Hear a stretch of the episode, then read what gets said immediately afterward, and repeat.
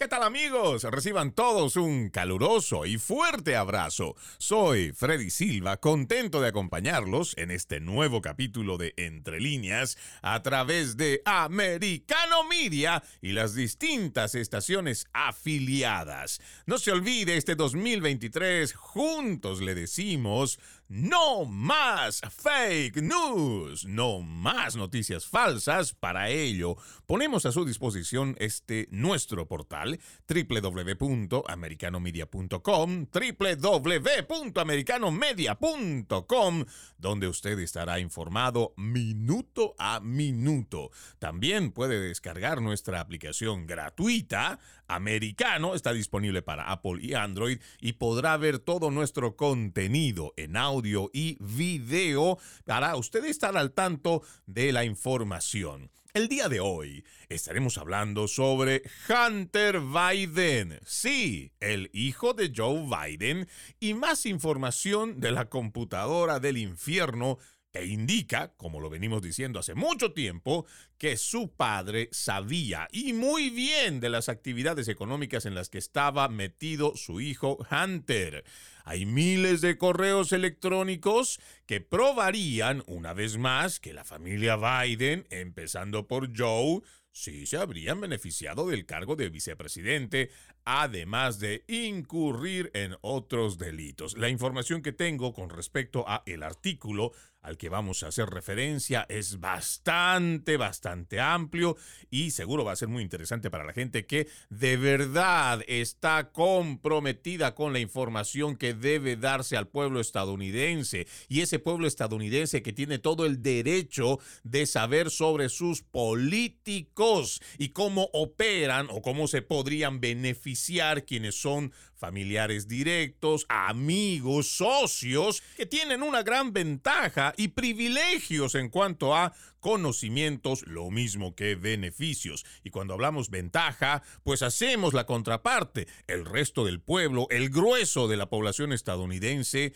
no goza de esas mismas ventajas. Por eso seguimos viendo que la clase media, la clase pobre, trabaja, trabaja, con suerte prospera, con suerte crece. Pero vemos que aquellos que apuestan por dedicarse a la política, o más bien a la politiquería, son de los que más rápido prosperan, son de los que más rápido consiguen beneficios y esto en lo general o por lo menos según lo que vamos viendo en algunos artículos, esto lo consiguen, como ya lo dije, en detrimento de el grueso de la población. Pero antes de entrar de lleno con este tema propuesto para este programa, permítanme hacer referencia a una ley que firmó el gobernador de la Florida, Ron DeSantis, esta semana que hace que los violadores de niños sean elegibles para la pena de muerte.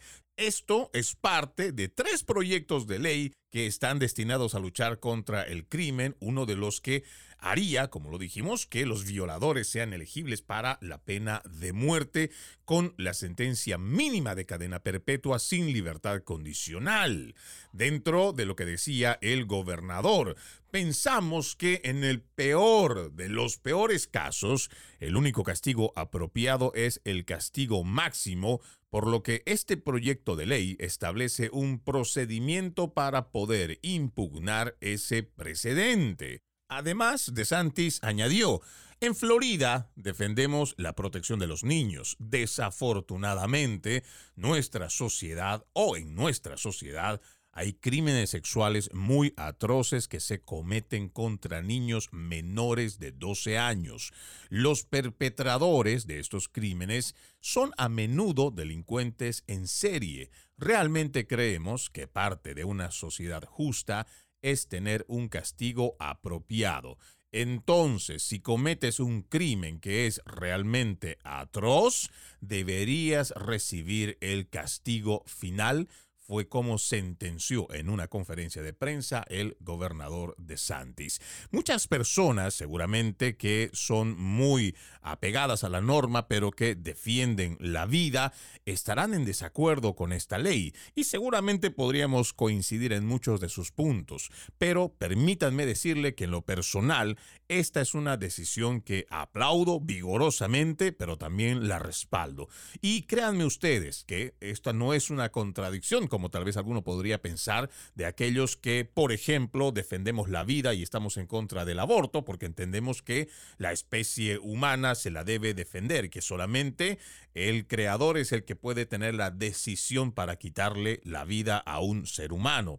Pero cuando estamos hablando de estos casos específicos, de estas atrocidades que se cometen contra menores de edad, este podría ser un castigo que realmente podría decirle al resto de la sociedad que no se debe cometer. Hemos ido viendo que muchas legislaciones en los Estados Unidos, igual que el resto del continente y muchas otras naciones del mundo, han tratado de endurecer sus normativas para dar penas más severas a estos delincuentes, a estos agresores sexuales de niños, pero que lamentablemente, por muy severo que haya sido, esto no ha frenado. ¿Por qué? Porque incluso algunas legislaciones han llegado al punto de hacer una castración física, lo mismo que una castración química.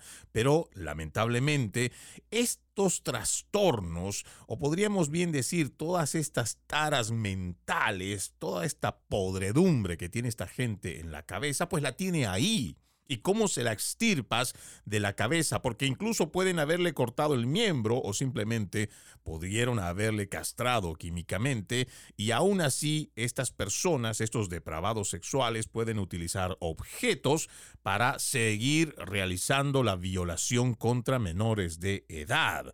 Por eso le digo que lamentablemente por muy severas que puedan ser muchas de las normativas que han ensayado para poder luchar contra el abuso sexual de menores, no ha funcionado. Lamentablemente no se ha reducido la cantidad de depravados y acciones depravadas que han venido realizando a lo largo de nuestro continente. Pero creemos que esta sería una verdadera opción para que aquel que estuviera pensando en algún momento dejarse llevar por sus bajos instintos y cometer un abuso contra menores, sepa que se está enfrentando a la muerte. Pero también aquellos que ya cometieron la fechoría y han hecho de esa fechoría un hábito, sepan que en cualquier momento la ley en el estado de la Florida les puede cobrar con la vida sus actos. Lo he dicho muchas veces y lo sostengo, de los peores crímenes que se puede cometer contra la humanidad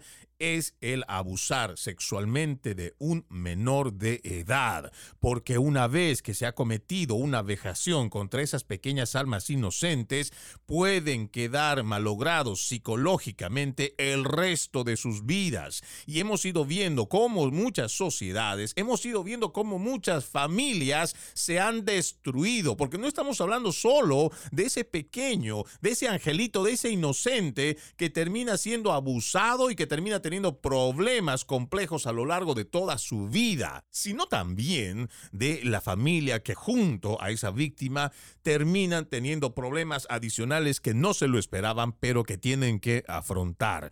Y esto es muy lamentable. Y lo más lamentable es que también estas familias tienen que peregrinar, porque es realmente un peregrinaje al momento de tratar de encontrar justicia. Porque hoy estamos viendo que no tiene solamente que ver el tema de la parte y la estructura legal, sino de quienes están administrando la justicia. En este país, como en muchos del continente, hemos visto el avance progresista ese avance progresista que viene financiado por organizaciones que lo que quieren es destruir a la familia porque ellos quieren ver una nueva sociedad y quieren ver paradigmas totalmente cambiados y para ello están invirtiendo millones de dólares. Y en esa inversión tienen a muchos fiscales, a muchos operadores de justicia, que cuando la policía, después de haber hecho un largo trabajo de investigación, un trabajo para encontrarlos, arrestarlos, llevarlos tras las rejas,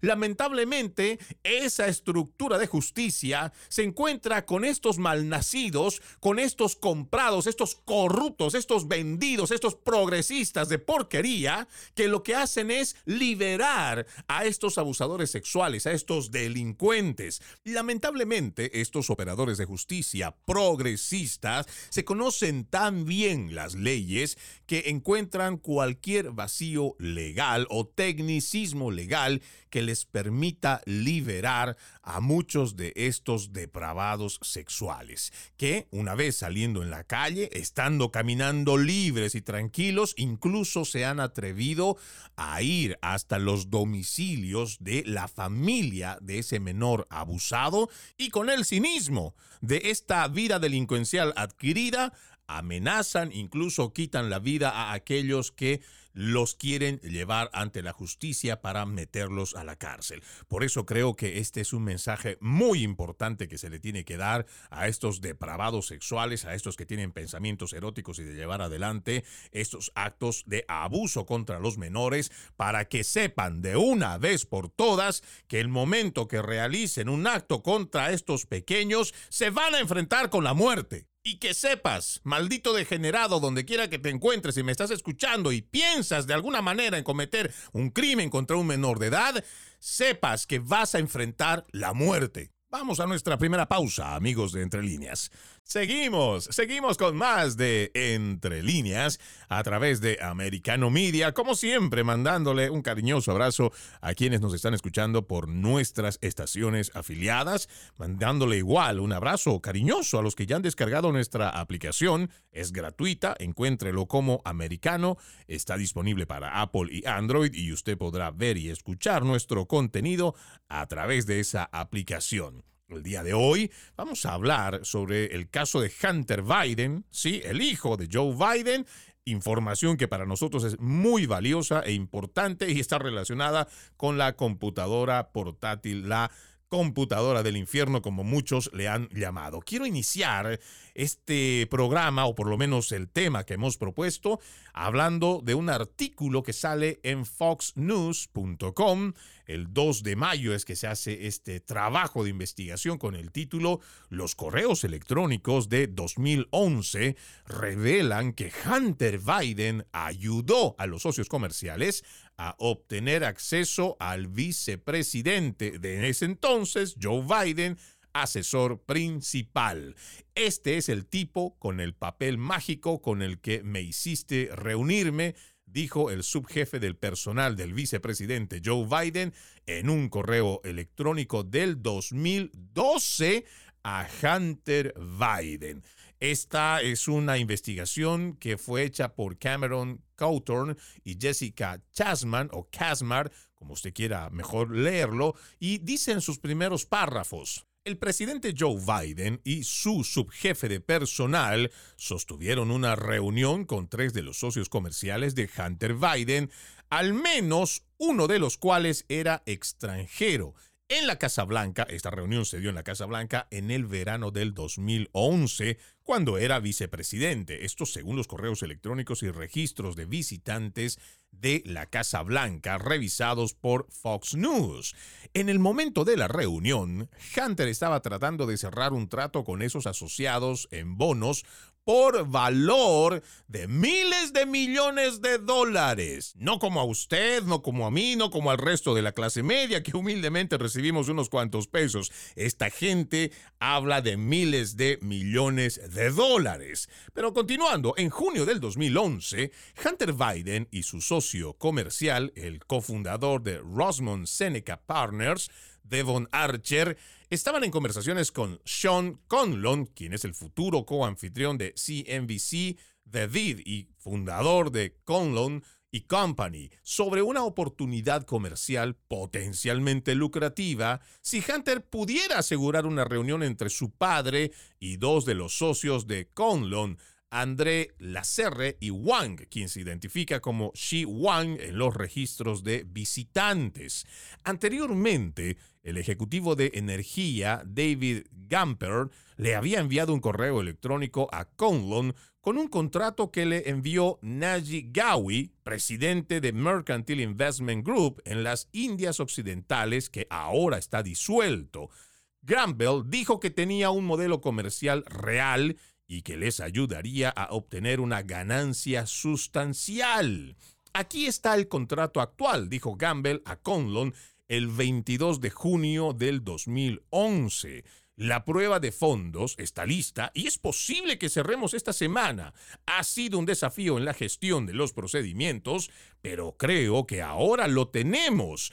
Obtendrán ganancias sustanciales en este acuerdo, pero el mercado está entre 230 y 380 millones de dólares no se equivocaban, ¿verdad? No estábamos exagerando nosotros al hablar de cifras que por supuesto superan por muchísimo lo que es el ingreso de la clase media. Pero continuando con la lectura, Gamper dijo, estoy tratando de cerrar este bono de inmediato ya que abre las compuertas de otros 29 bonos que tienen mucho más valor. También reenviaré copia de la fianza y la verificación del perito, que es un funcionario del gobierno que inspecciona la autenticidad de la fianza.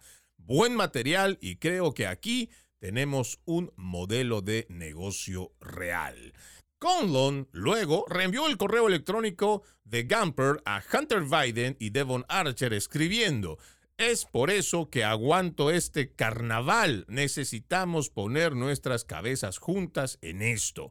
Más tarde esa misma mañana, Gowie le envió un correo electrónico a Conlon con una propuesta de la Corporación Mercantil de Petróleo y Gas y pareció sugerir que una reunión con el vicepresidente, entonces Joe Biden, o su jefe de personal, tendría que ocurrir lo antes posible para acceder a bonos adicionales por valor de miles de millones de dólares a través de su conexión André Lacerre. Lo que dice en el siguiente párrafo me parece que es sumamente revelador. Dice, me gustaría confirmar que acepto esta carta de compromiso basada en tarifas del 7% más tarifas del 3% como bonificación si el primer instrumento estructurado se ejecuta dentro de los 60 días. Esta tarifa debe cubrir la tarifa de todos los intermediarios y cualquier tarifa adicional debe salir de esta.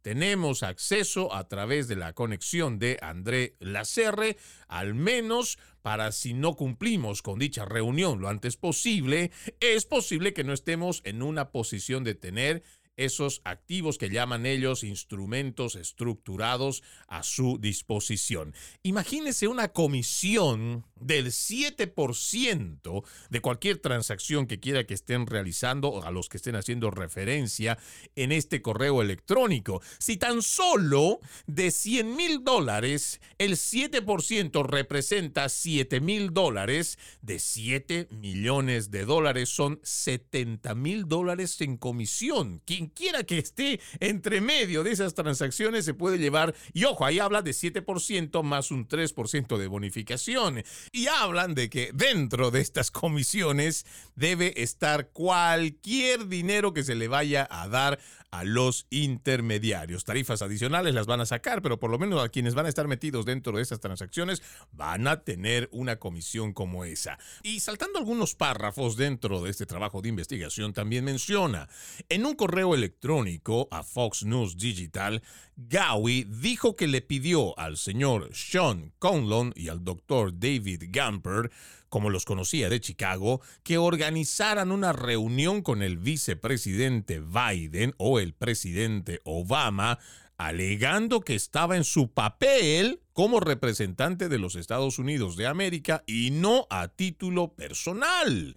El señor Sean Conlon y el señor David Gamper tienen una buena relación con Hunter Biden, por lo que les resultó más fácil organizar una reunión con el vicepresidente Biden. Aquí está confirmando que sí se dio dicha reunión, pero a continuación, así que tenemos una carta de compromiso, si obtenemos otros 10 bonos, tienen un valor nominal de 10B, asumimos que son 10 billones, es lo que escribió Conlon en el correo electrónico de junio del 2011, pero continúa, si bien es descabellado, Devon Archer dijo que habló con su profesor y estos se intercambian. Obtenemos un 10% en honorarios. Necesitamos llevar a estos muchachos a un evento o algo donde puedan conocer formalmente a tu papá. Para seguir ellos pueden hablar con el jefe de gabinete. Avíseme ¿Qué tan pronto podemos hacer eso? Si Nagy lo hace, obtendremos más bonos para movernos. Unas horas más tarde, Gamper envió un correo electrónico a Conlon Gawi y al socio comercial de Conlon, Benji Borfon, diciendo, el valor nominal es más de 21 mil millones de dólares, ya que cada bono tiene un valor de más de 2.1 mil millones de dólares. Esto podría variar, ya que depende de cada serie de bonos. Imagínese hablar de 21 mil millones de dólares para nuestra mente que está en una clase media, que recibe una cierta cantidad de dinero, pero que estas personas con solo tener el tráfico de influencias, conocer a las personas adecuadas y de por medio tener, entre como garantía el cargo público de vicepresidente y así poder obtener grandes fortunas, tan solo con comisiones, porque no le estoy hablando, amigo oyente, no le estoy diciendo, querido radio escucha, que estas personas tienen sus empresas y que ellos han vendido el gas, que han vendido minerales, que han vendido joyas y que de eso han ganado dinero. No, no, no, no, no, no se vaya a equivocar. Estas personas van a recibir o han tenido que haber recibido, por eso lo vamos a poner en presunción, porque todavía este es un trabajo que se está llevando adelante bajo investigación pero estas personas estarían recibiendo esa cantidad inmensurable de dinero tan solo por parte de comisiones. Estas son las cosas que como un ciudadano estadounidense, por supuesto parte de esta nación, me indigna de sobremanera porque hay muchas personas, millones, en esta gran nación que a diario se parten el lomo tratando de llevar comida a la mesa, tratando de pagar sus hipotecas, haciendo que sus hijos estudien y tratando de sacar adelante a sus familias, prosperando con ellas y aún así no lo logran. Pero viene esta casta política que se beneficia de tener contactos, de tener gente en puestos del gobierno y reciben grandes fortunas en comisiones. Vamos a la pausa. Gracias, muchas gracias por continuar con Entre líneas a través de Americano Media, recordándoles que este 2023 juntos le decimos no más fake news, no más noticias falsas. Para ello es que ponemos a su disposición nuestra página www.americanomedia.com, www.americanomedia.com, donde usted estará informado minuto a minuto.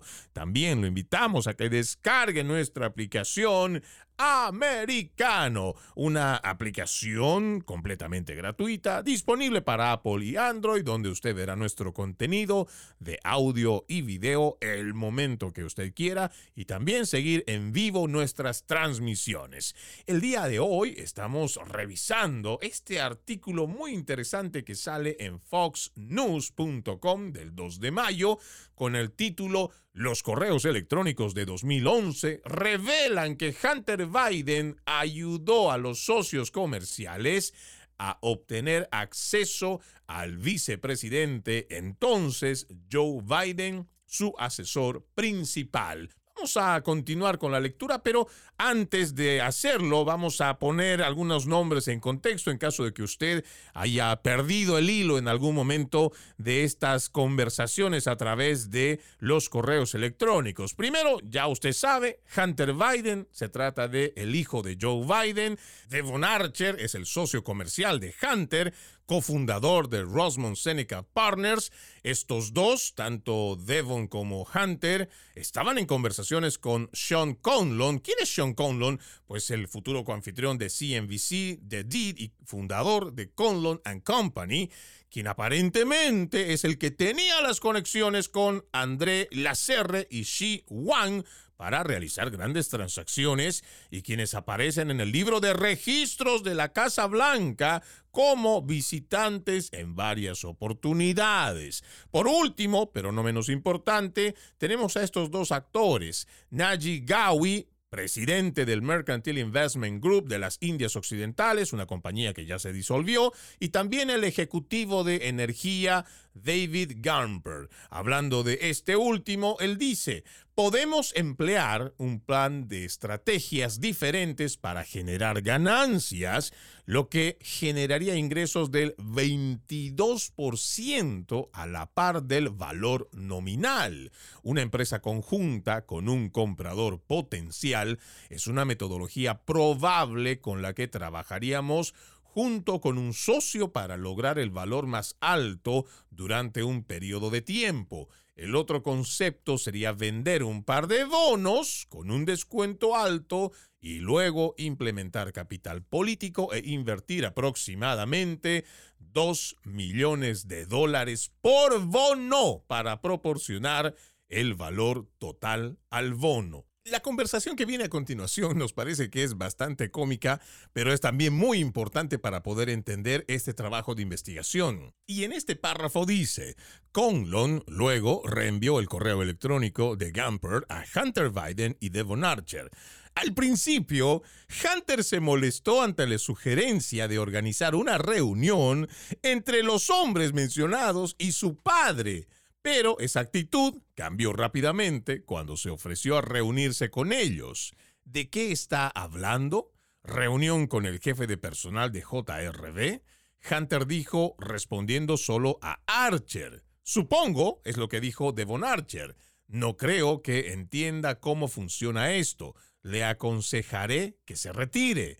Dígale que yo haré la reunión. Es lo que propuso Hunter Biden y respondió Devon Archer, lo entiendo. En respuesta a Conlon y Hunter, Archer dijo, no puedo decir que esto no sea interesante. Todavía me resulta difícil imaginarme haciendo ejercicio, pero estoy dentro. No estoy de acuerdo, escribió Conlon a Hunter y Archer. Los ignoré las primeras veces que me los presentaron. Luego mi amigo tenía el primer bono en su banco y me llamó para verificar que es real. Ahora, eso significa que podemos venderlos, pero es gratis. Supongo que todo lo que tenemos que calcular es una presentación de cinco minutos, no una reunión en la próxima semana. De lo contrario, el tipo que voló desde París para el evento en Chicago no proporcionará el resto de los bonos porque está de mal humor. En este párrafo se desprende algo que me parece muy interesante y que puede servir, por supuesto, para el trabajo de investigación que vienen realizando en el Senado, en el Comité de la Cámara de Representantes, porque aquí existe la intención de realizar algún tipo de transacción o reunión directamente con quien el señor Bobulinski denominaría como el Big Guy. Y a pesar de la molestia que esto representa para Hunter, o que, según lo que dice este artículo, se habría sentido molesto, esto, pero rápidamente cambia ese mal humor para proponer él directamente a través de ese correo electrónico organizar la reunión con su padre.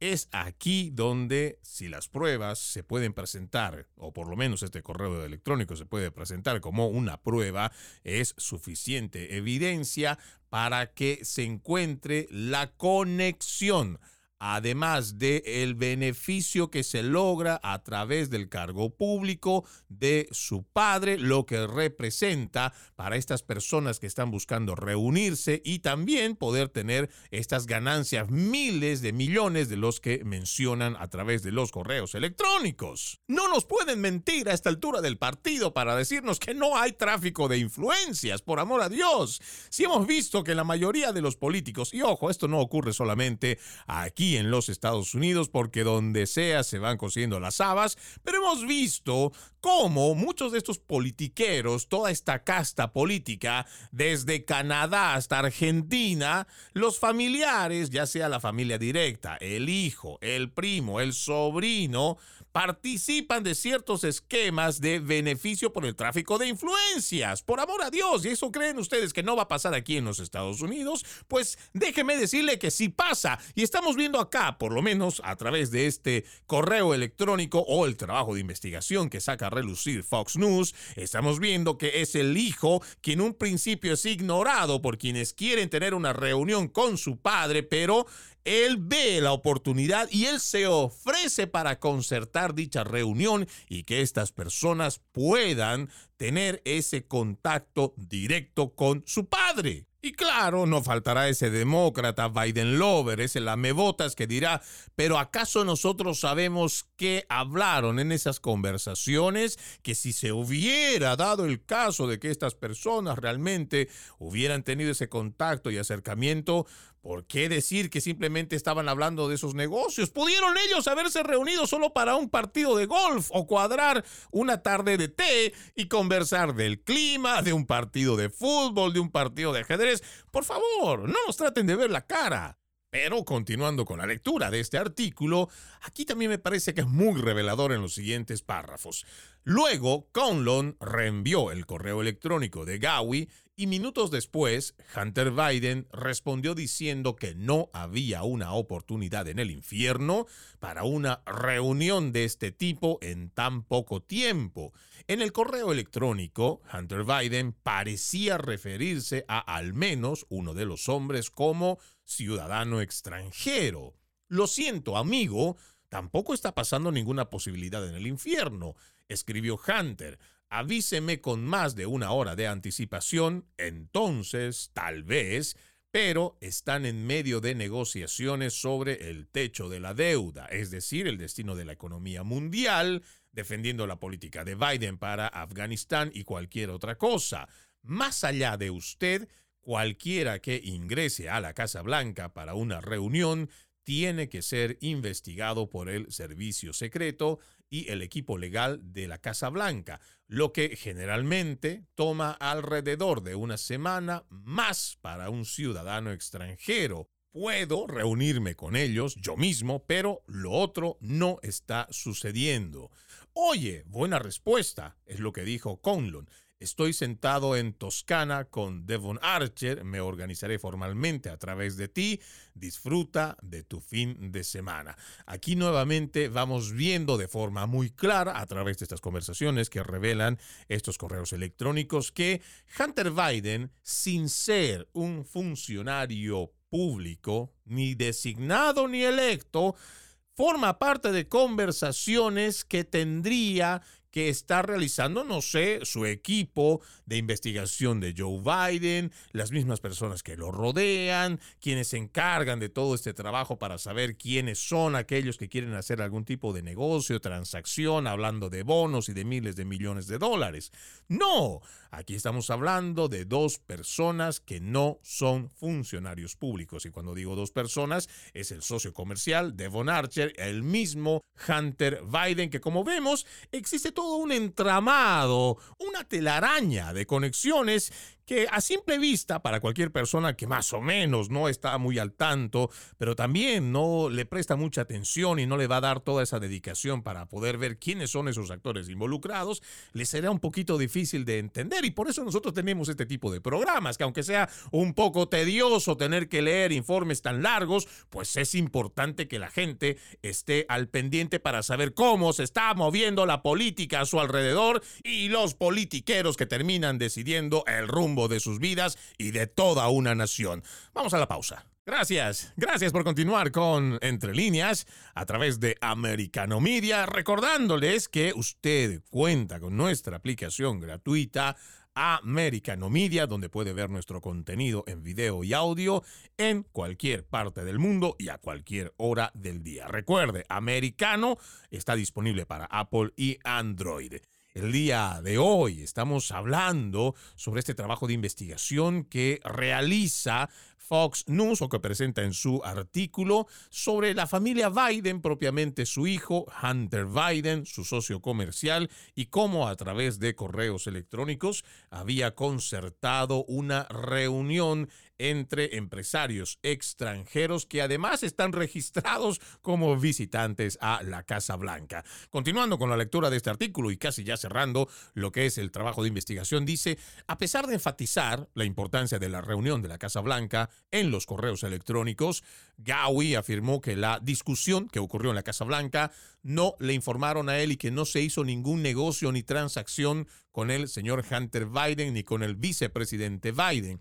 a pesar de que los correos electrónicos hablan de ganancias sustanciales y cómo una breve reunión con el entonces vicepresidente Biden y su principal asesor fue para ayudarlos a mover los bonos. Claro, cuando ya te pescan la mentira o cuando ya tienen evidencia de estos correos electrónicos, lo que va a hacer la gente involucrada será negar cualquier hecho o tratar de minimizar la responsabilidad. Pero saltando unos párrafos más adelante también dice, Gawi también dijo que se comunicó con la Casa Blanca un año después de la reunión como seguimiento de la reunión a pedido del presidente de la familia Kung Lung el señor Xi Wan para saber si el representante de los Estados Unidos, en este caso el vicepresidente Joe Biden, tomó una decisión.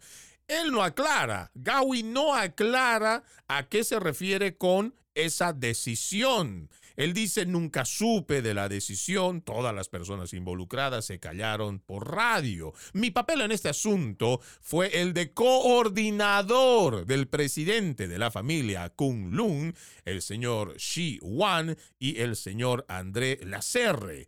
Gawi proporcionó un sitio web que no incluía referencias a lo que se discutía en los correos electrónicos, pero también añadió, el propósito de la reunión fue una reunión humanitaria que involucró a la familia Kunlun con el representante de los Estados Unidos y cuando se le pidió que aclarara la discrepancia entre su explicación y el contenido de los correos electrónicos, Gawi no respondió de inmediato. Esto que viene me parece que es muy interesante. Paul Camenar, abogado del Centro Nacional Legal y de Políticas, le dijo a Fox News que la noticia podría significar supuestas violaciones adicionales de la ley de registro de agentes extranjeros, por las cuales Hunter Biden está siendo investigado actualmente en relación con sus negocios en Ucrania, China y otros países. Si esta persona o personas se reunieron con Biden a instancias de su hijo, Hunter, y Hunter de alguna manera recibió un pago directo o indirecto para organizar esa reunión, entonces argumentaríamos que sí, tendría que registrarse como agente extranjero de esa entidad extranjera es lo que dijo el abogado del Centro Nacional Legal y de Políticas.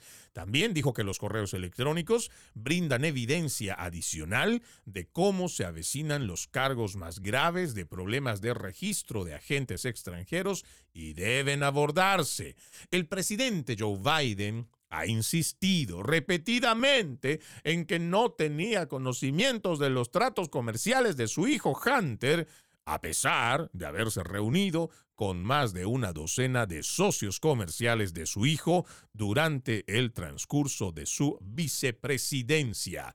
Nunca he hablado con mi hijo sobre sus tratos comerciales en el extranjero, dijo Joe Biden al reportero de Fox News, Peter Ducey, mientras se golpeaba el rostro con el dedo en la campaña electoral en Iowa del 2019.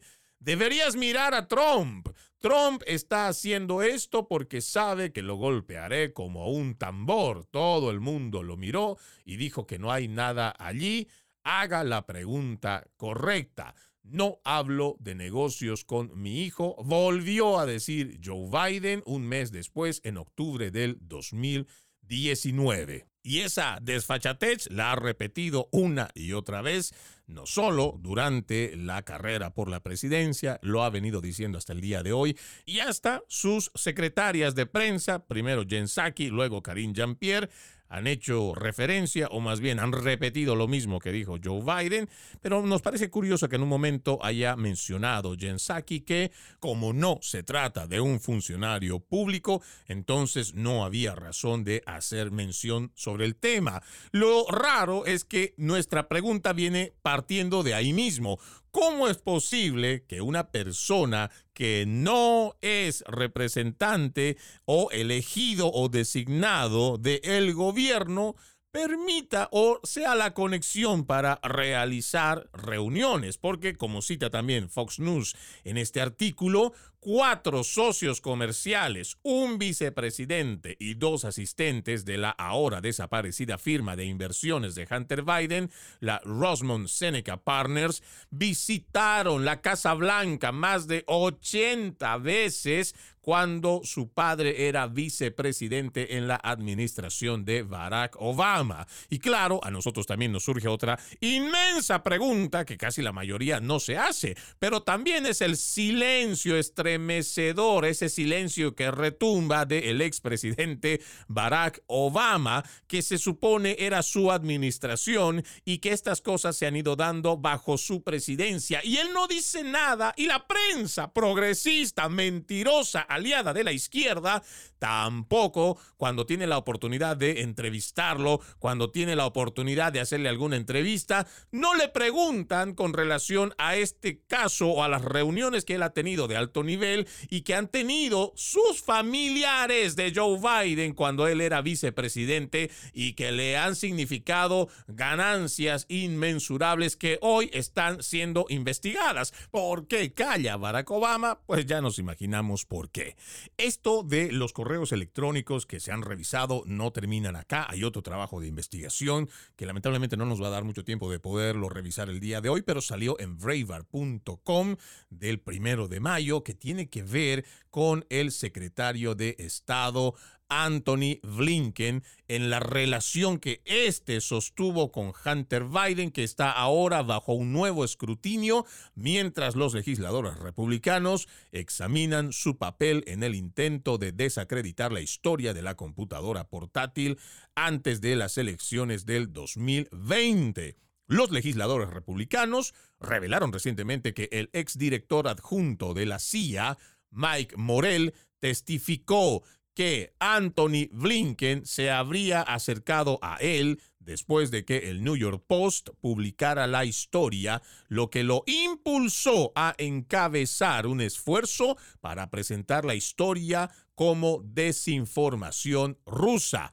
Ahora los republicanos están examinando el papel de Blinken en el esfuerzo, así como los correos electrónicos que él y su esposa, la secretaria ejecutiva de la Casa Blanca, Evan Ryan, enviaron a Hunter Biden, que se encontraron en la computadora portátil del infierno. Estos son datos que para mí son muy importantes que la población lo sepa. Y nosotros se lo venimos a decir porque sabemos que usted no se enterará por los principales medios de comunicación, mucho menos en español, quienes van a preferir cubrir el caso de Donald Trump, que ha sido acusado allá en Nueva York, o cualquier otra historia que trate de desmerecerlo para quitar la atención de estas evidencias cada vez más abundantes que indicarían, y lo vamos a poner siempre en esa presunción, que la familia de Joe Biden se habría beneficiado de alguna manera, ya sea de directa o forma indirecta, del puesto de vicepresidente, pero además que sea el mismo Joe Biden que ha venido mintiéndole a la población antes, durante y después de las elecciones, diciendo que no tenía nada que ver o que no sabía nada de las actividades económicas de su hijo Hunter Biden. ¿Dónde terminará esto? No lo sabemos todavía, pero sí le seguiremos dando cobertura. Soy Freddy Silva, les agradezco que me hayan acompañado, los invito a que continúen con la programación de Americano Media.